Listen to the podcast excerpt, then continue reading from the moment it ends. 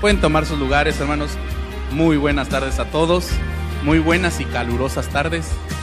Porque está el calor sabroso y dije va a bajar un poquito la temperatura porque como que quería hacer aire, pero ni modos, tenemos calorcito y hay que aprovecharlo, hermanos.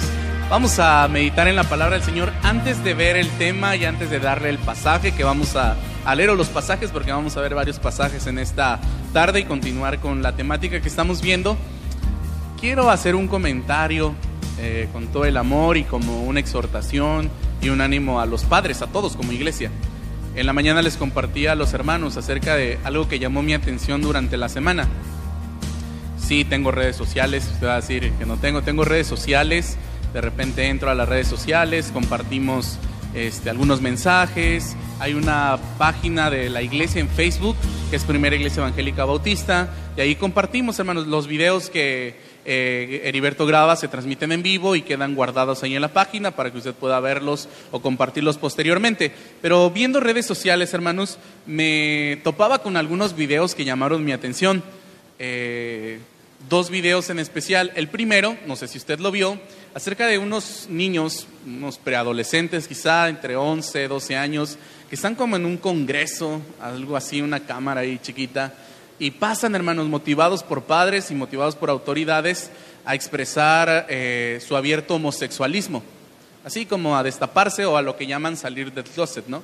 Y abiertamente a decir eh, somos homosexuales y todos les aplauden porque eh, tienen el valor para hacerlo y para declararlo y, se les aplaudía y se les motivaba. Y por otra parte también una como mesa redonda donde también se convoca entre niños y preadolescentes a hablar acerca del homosexualismo y a adoctrinar, porque una de las cosas que estamos viendo, hermanos, es el adoctrinamiento.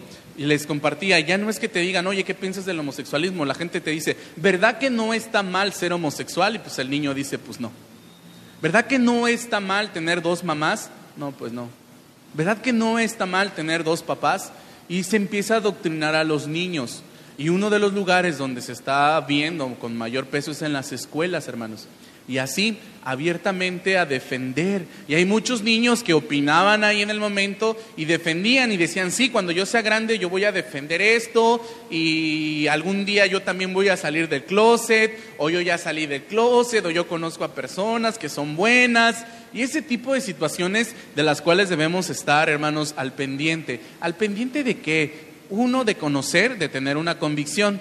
Yo les he compartido, hermanos, qué pensamos acerca de esto y se los he abierto, eh, se los he, perdón, compartido abiertamente.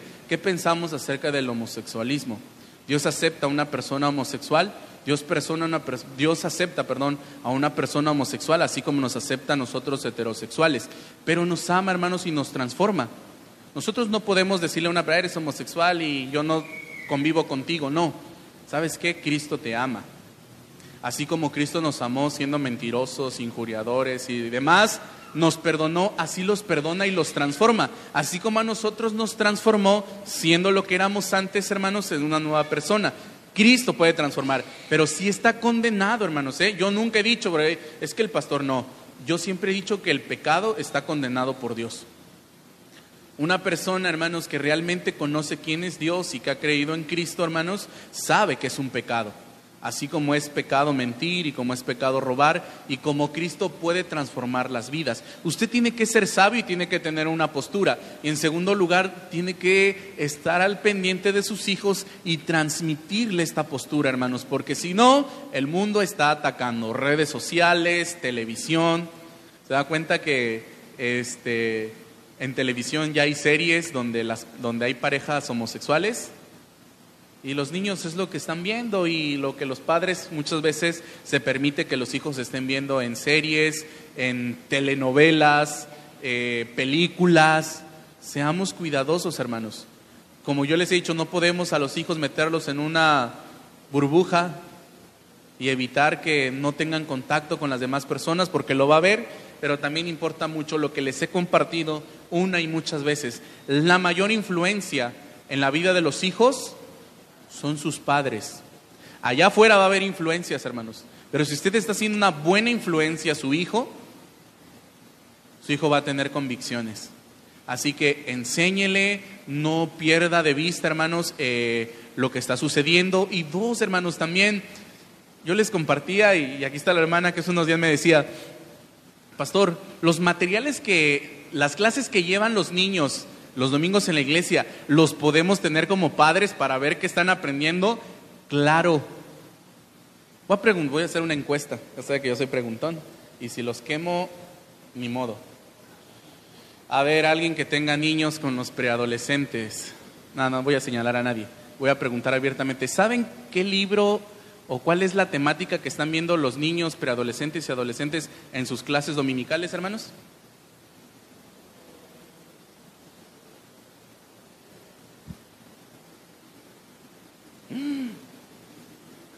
No me espanten, por favor.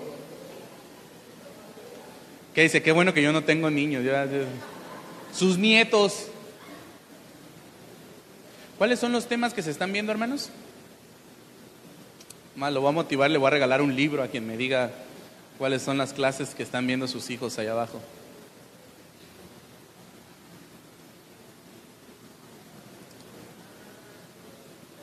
Ya me hicieron sentir mal. ¿Manda, hermana? Lo que nadie sabe, nadie supo. ¿Se los digo o le preguntan a sus hijos llegando a casa? ¿Sí? Isaías. ¿Por qué vieron Isaías? Porque están viendo la Biblia en un año. 100 lecciones sobre la Biblia. Cada domingo, hermanos, su hijo ve un libro de la Biblia, un panorama acerca de ese libro. No entran, no entramos porque ese es para todos. Niños, preadolescentes y adolescentes estamos viendo el mismo libro y jóvenes o universitarios. Es el mismo libro. Y cada domingo, hermanos, es una lección sobre un libro. De qué trata Génesis, de qué trata Éxodo, de qué trata Levítico, Números. Es un libro, en ocasiones una lección trae dos libros cuando son cortos, porque es un panorama. Pero cada libro, hermanos, y cada edad está enfocada dependiendo del área y de eh, la etapa del niño. Por ejemplo, eh, me parece que en la de preadolescentes el tema es identidad en preadolescentes es identidad. Usted sabe que la preadolescencia es la etapa donde los niños, ¿a, quién pertenezco? ¿Qué soy? ¿Dónde estoy? Donde empiezan con que, no, pues a mí me gusta esta caricatura de los chinitos y no sé qué tanto. y el libro va enfocado a identidad. El libro de, de adolescentes, perdón, va, está enfocado en toma de decisiones porque están en la etapa de a qué, voy a estudiar, qué voy a hacer con mi vida. La de jóvenes está dedicada a la misión, de qué manera me involucro en la misión de Dios. Todos tienen un enfoque, hermanos. Son las mismas lecciones. Los niños, preadolescentes, adolescentes y jóvenes están en la misma temática, pero pues esto también me hace pensar, yo no sé si usted le pregunta a sus hijos o no o si alguna vez ha bajado con el maestro, con la maestra y les pregunto, ¿por qué si lo hacen en la escuela, hermanos? Esas, ya a veces me pongo a filosofar ahí algunas cosas que no entiendo de, algunas, de algunos hermanos. Lo que les decía la vez pasada y les sigo preguntando, porque encontramos otra Biblia ahí, amarilla, que ya identifiqué de quién es, porque tenía... ¿Por qué no le ponen nombre a la Biblia? Ha sido un gran misterio así en mi cabeza que ustedes no me han querido responder. ¿Por qué no le ponemos nombre a la Biblia? ¿Por qué en la escuela sí nos tomamos un tiempo a veces para ir a preguntar al maestro? Profe, ¿cómo está? Buenas tardes. Vengo a preguntarle sobre mi hijo. ¿Cómo le está yendo? ¿Por qué aquí en la iglesia no, hermanos? Es otro de los misterios que giran en mi cabeza. Sí, dígame quién eh, últimamente bajó con su maestro y le dijo, oye hermano, vengo a preguntarte este, cómo va mi hijo, cómo se porta. ¿Sí lo hacen en la escuela o no, hermanos? Sí, yo he visto algunos que sí, ¿eh? Ahorita todos quieren, no, pastor, yo no. Mm, si no lo hago en la escuela, menos aquí, yo confío mucho en los maestros. Le voy a recomendar, tómese el tiempo, hermanos, bájese un domingo o a la salida. Sí, bueno, otra pregunta. Sí saben quiénes son los maestros de sus hijos, ¿verdad? ¿Sí? ¿Sí? ¿Sí todos tienen identificados? La güerita, ¿no, pastor? Una güerita ahí altita que... ¿Sí saben, hermanos? ¿Conocen a los maestros de sus hijos? Bueno, espero, espero que sí. Si no, baje, hermanos. Yo, le digo los domingos, cuando bajan los niños, baje, puede bajar, conozca al maestro, dígale, este, hermano, soy Marcelito y estoy para servirte, cualquier cosa con mi hijo, tú me... No lo hacemos en la escuela. Yo me acuerdo que mi mamá, yo no sé si ahora ya no se hace, pero mi mamá iba, ahí iba con el maestro. Maestro, soy la mamá de Marcelo, este, si se porta mal, por favor me dice, le doy todo el derecho en aquel tiempo, ¿no? Si se porta mal, dele un reglazo o la patilla, yo no me voy a enojar y cualquier queja, aquí estoy. ¿No? Terminaba la reunión de padres de familia y ahí va con el maestro. A ver, maestro, ¿cómo se portó Marcelo? No, pues se portó mal. Ah, bueno, llegando a casa hablamos. Y cómo nos iba, ¿no? Yo no sé si lo sigan haciendo ustedes en la escuela. A lo mejor ya no. Pero, no, no, ya no permiten los golpes, pero, pero sí permiten ir a, a preguntar sobre los hijos. Vaya y pregúnteles. Y si en la escuela no se lo permiten, aquí sí se lo permitimos, hermano, ¿eh?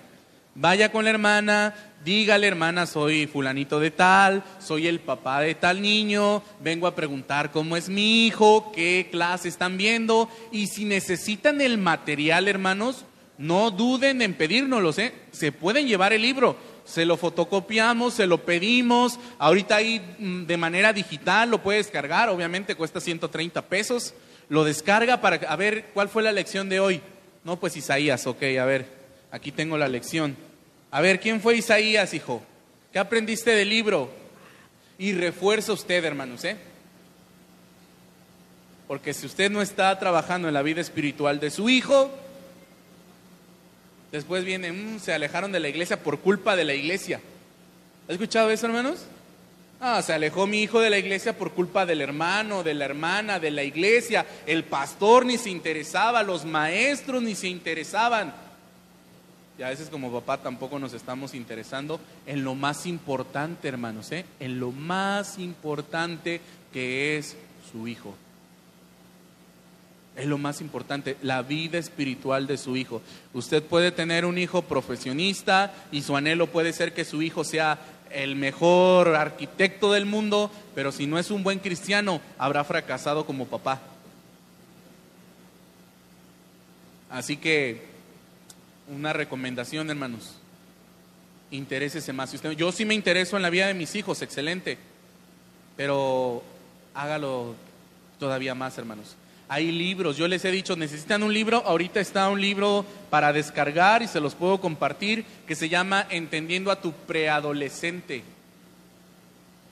¿Cuántos batallan con el hijo preadolescente que a veces no sabe quién es, qué quiere? Si usted lo quiere, hermanos, se lo podemos compartir entiende a tu preadolescente, todo lo que padres, maestros debemos saber. Así que ese sí, si alguien lo quiere, a ver, está. Sí se lo podemos enviar por correo. Es que algunos están eh, no permitidos. Este está, si alguien lo quiere, hermanos, léalo y le va a ayudar muchísimo para saber cómo guiar a su hijo preadolescente. Así que espero que lo tomen en cuenta, hermanos la salud, la, perdón, la educación espiritual de sus hijos es sumamente importante. Y ahora sí, vamos a entrar al tema después de esta breve exhortación que ya me quitó el tiempo de la prédica, pero que es importante, hermanos. ¿eh?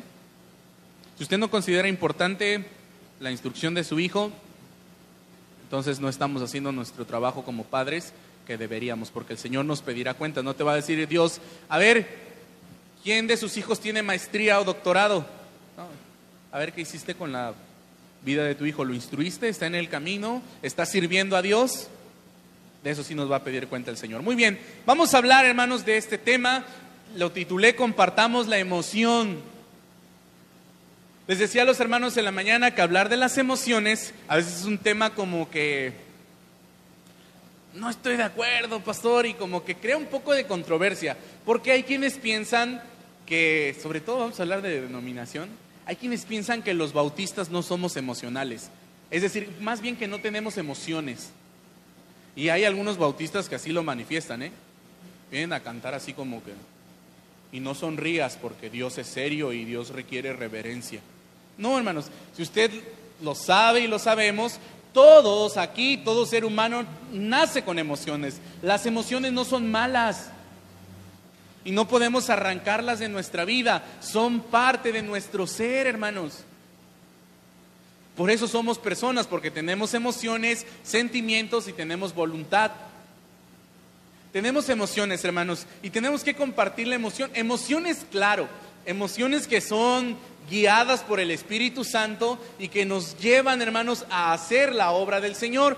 Nos debemos emocionar cuando hablamos del Señor, nos debemos emocionar cuando le cantamos al Señor, nos debemos emocionar cuando compartimos el mensaje de Dios porque manifestamos lo que Cristo hizo en nuestras vidas. Y vamos a hablar acerca de esto. Si usted entiende cuál es el propósito de Dios y a usted le emociona hablar de Dios, tiene que, tiene que emocionarle también que otros glorifiquen a Dios. Vivimos para glorificar a Dios, que es el tema que estamos basándonos, una iglesia que te glorifica. Queremos que nuestra iglesia glorifique a Dios y queremos que usted y yo, como cantábamos al principio, seamos siervos para su gloria.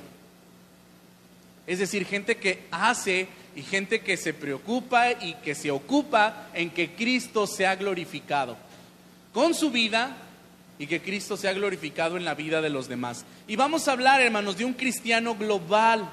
¿Qué es un cristiano global? Es decir, un cristiano que se emociona por compartir a Cristo, también es un cristiano global. Y es esto, hermanos, es un creyente que entiende el corazón de Dios para el mundo. Hemos estado hablando, ¿se acuerdan? ¿Cuál es el deseo de Dios para con la gente del mundo, hermanos? Que sean salvos, que Dios se ha glorificado en cada una de sus vidas. Lo veíamos en la prédica, lo veíamos con Monse y Vianney que están compartiendo desde Génesis hasta Apocalipsis, hermanos. El deseo de Dios es que Dios sea glorificado. Que toda gente, de toda lengua, de toda tribu, de toda nación, glorifiquen su nombre. Nuestro Dios, hermanos, es un Dios que merece eso. Es un Dios grande, poderoso, amoroso, que te transforma, que te cambia, que merece ser glorificado en cada parte del mundo. Y eso es parte de nuestra adoración. Y ese es el deseo de todo cristiano. Pero de un cristiano global, dice, es un creyente que entiende el corazón de Dios para el mundo y vive su vida estratégicamente de tal forma que esté donde esté, y haga lo que haga, está trabajando para ver a Dios glorificado en todas las naciones. Yo le pregunto, hermano, si es su deseo o no. Su deseo, eh, hemos estado hablando de eso, quizá su perspectiva está cambiando, porque usted, no, pastor, a mí me interesa que Cristo sea conocido aquí en Coatzacoalcos. La gente de todo el mundo a mí no me importa, pastor. Si se mueren, que se mueran. Si se van al infierno, que se vayan al infierno con que yo y mi familia y yo y mi tierra conozcamos a Cristo es más que suficiente. Ese es un pensamiento muy corto, hermanos, y habla de que usted es un cristiano muy localista. Y el poder que el Espíritu Santo nos da no es para ser localistas. ¿Se acuerda que dice Hechos 1.8 que vamos a leer, o que me voy a adelantar al punto? Hechos 1.8, ¿se acuerda que dijo, hermanos, Jesucristo? Recibiréis poder. ¿Qué es ese poder, hermanos? ¿Mande? Para compartir, ¿se acuerda? Nuevamente con la palabra, porque no me avergüenzo del Evangelio, porque el Evangelio es poder de Dios y recibiréis poder, dice el Espíritu Santo. Es decir, las buenas noticias, el mensaje de salvación, para que ustedes sean testigos ahí en la ciudad donde están. ¿Así dice la palabra, hermanos? No. Recibiréis poder para que sean testigos en Jerusalén, Judea, Samaria y hasta lo más lejano de la tierra. Ese es el poder, es decir, la buena noticia es para que llegue hasta lo último de la tierra, para que Dios sea glorificado en cada rincón del mundo. Y un cristiano global, hermanos, busca que donde esté las maneras en que vive Cristo sea glorificado. ¿Cómo lo hacemos? Más adelante lo vamos a ver con las muchachas que van a pasar, los jóvenes que nos van a compartir. Pero hermanos, lo hemos visto aquí, es orando. Quizá usted diga, hermanos, ¿quién se va a Irak? ¿Quién se va a la India? ¿Quién se va a aquellos lugares? Quizá usted diga, yo no, pastor. pero somos la iglesia de Cristo. Y es la iglesia la que va. Y como somos un cuerpo también, hermanos, ¿se acuerda del canto que entonamos?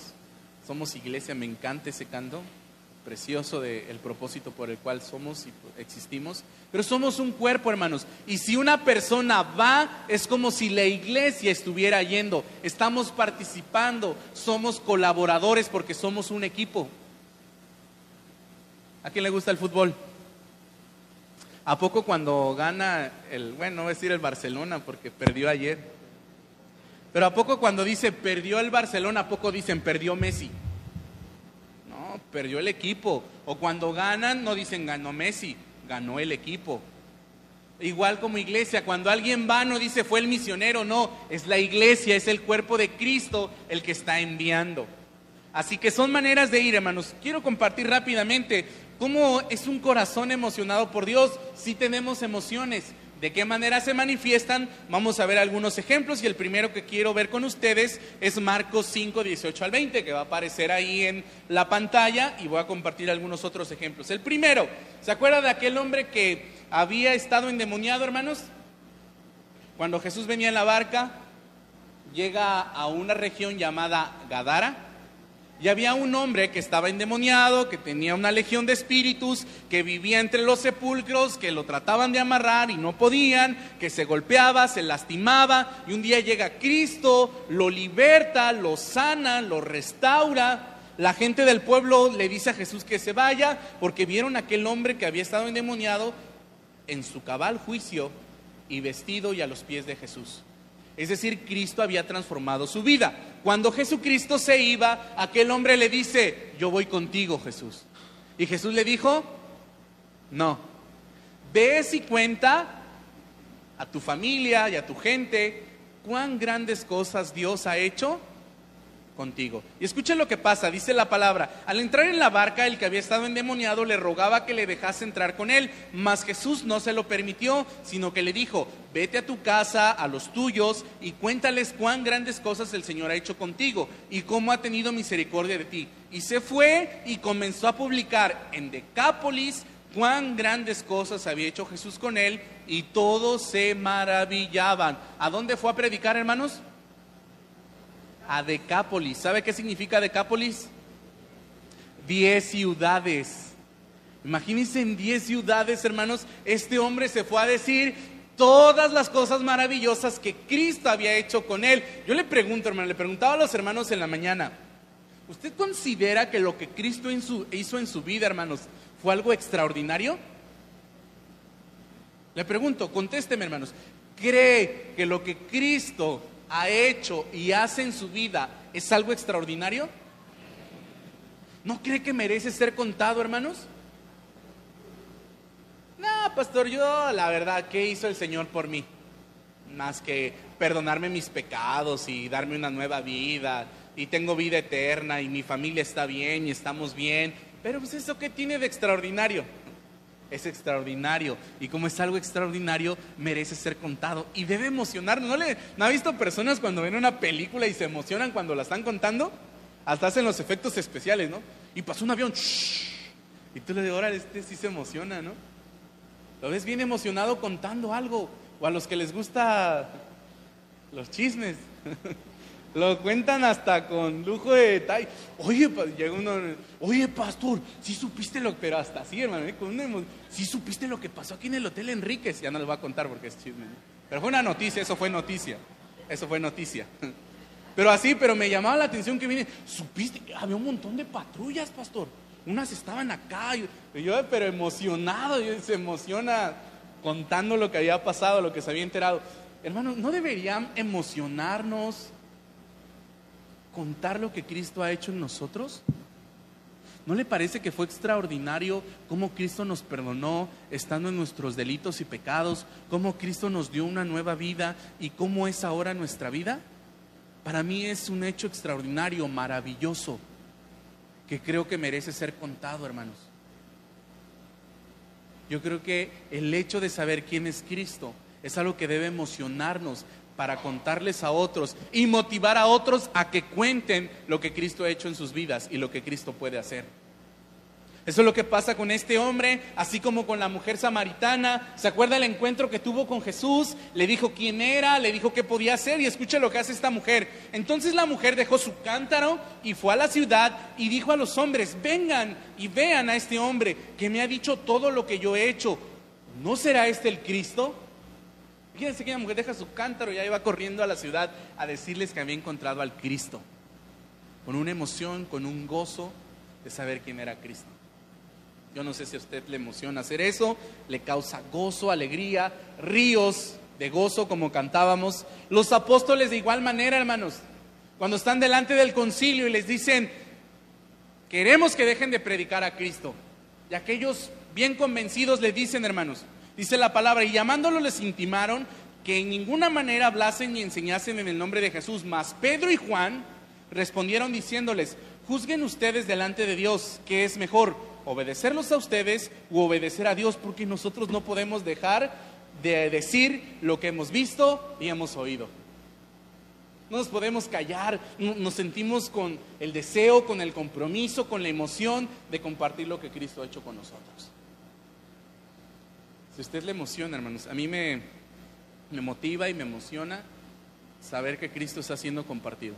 Cuando yo veo eh, noticias de los misioneros, cuando yo veo eh, cuando Esther eh, envía perdón, su informe, cuando veo a los García Hidalgo compartiendo las personas que se van a bautizar, cuando veo lo que están haciendo con las personas allá, los cultos, ahorita que vamos a ver el video aún de Colorado, las personas que se bautizaron, a mí me emociona, hermanos. Y digo, Padre, tu nombre se ha glorificado. Y no solamente en Coatzacoalcos y no solamente en México, sino en todo el mundo que tu nombre sea glorificado. Porque tú eres digno de gloria, de honra, de alabanza. Porque tú eres bueno, misericordioso y justo, Señor. Mereces ser glorificado en cada rincón del mundo. Y me emociona, hermanos, y me alegra. Si a usted no le alegra eso, hermanos, es porque usted es un cristiano muy local. Y porque no hemos entendido que la misión, hermanos, es amplia. Y es que el nombre de Cristo se ha glorificado en cada rincón del mundo. Jesucristo, hermanos, movilizó a las personas. Jesucristo motivaba a las personas a ir y a enviar. Escucha lo que dice la palabra. Y les dijo, venid en pos de mí y os haré pescadores de hombres. Los envió, los capacitó, los movilizó, que tenían que ir, hermanos, pero también motivó a orar para que otros fueran. Escucha lo que les dice. Y al ver las multitudes tuvo compasión de ellas porque estaban desamparadas y dispersas como ovejas que no tienen pastor.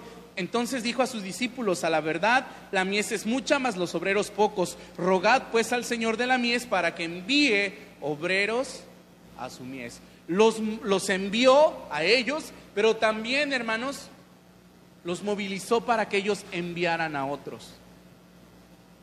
Como les decía hace un momento, quizá usted y yo no, no vayamos, hermanos. O quizás sí, yo tengo el deseo. Y yo le pido a Dios al menos tener un viaje misionero. No es mi llamado ser misionero, pero sí es mi llamado movilizar a usted como iglesia, que son las maneras en que participamos. Dígame dos maneras en que participamos en la misión de Dios, hermanos orando. ¿Sabía usted? ¿Se acuerda que hace ocho días veíamos? Cuando usted dobla sus rodillas, ahí en su casa, hermanos. No necesita usted ir a la India, a Irak, a Pakistán a orar. Cuando usted dobla sus rodillas ahí en su casa y ora por los no alcanzados y ora por los misioneros, usted está siendo parte de ese trabajo. Cuando usted deposita una ofrenda y dice, esta ofrenda es para un misionero, usted está siendo parte del trabajo de la misión de Dios. Cuando usted pide a Dios que haya más obreros, usted está haciendo parte. Cuando usted le dice a otro, oye, ¿qué estás haciendo para misiones? No, yo nada, no sé qué hacer. Mira, puedes orar, puedes ofrendar. ¿Qué te parece si, lo, como lo que decíamos la semana pasada, qué te parece si te ahorras lo de una Coca-Cola de tres litros y el próximo domingo lo damos para el misionero? Usted está movilizando a otros y está compartiendo la emoción de que Cristo sea glorificado en todas las naciones y que hagamos un equipo, hermanos. Usted puede orar, usted puede ofrendar, usted puede movilizar a otros Usted puede recibir cuando un misionero viene. No sabe la bendición que es, hermanos. ¿eh? Los que tuvieron oportunidad de convivir con Monse ahora que vino. Es una bendición. Usted conforta el corazón, anima y usted está siendo parte de la obra. Y la siguiente manera es yendo. Cuando vamos, ofrendamos, oramos, recibimos, movilizamos a otros, estamos participando en la obra de Dios. Es lo que Jesucristo nos pidió. Jesucristo lo hacía. Oren, vayan también, prediquen también porque ese es su trabajo, pero también oren porque Dios sigue enviando obreros a otros lugares. Así que ese es nuestro trabajo, hermanos. Y eso es lo que queremos hacer. Y no es solamente un tiempo, ¿eh? solamente de que, ah, pastor, este mes de eso vas a hablar y al siguiente. No, estamos en un constante movimiento, hermanos, anhelando que Dios sea conocido en todas las naciones. Le decía la semana pasada, no surgirían personas que tienen un llamado a ir a otros lugares si nuestra iglesia no estuviera predicando el Evangelio. Pero creo que lo estamos haciendo y si usted no lo está haciendo, hágalo, hermanos. Hágalo. Haga discípulos. Le vuelvo a decir también algo importante, ¿eh? la tarea no caduca. Yo hice discípulo, un discípulo hace como 20 años, pastor. ¿Eso cuenta? Sí, sí cuenta, hermanos, pero no te has graduado ni te has jubilado. Tú tienes que seguir haciendo discípulos, enseñando a otros.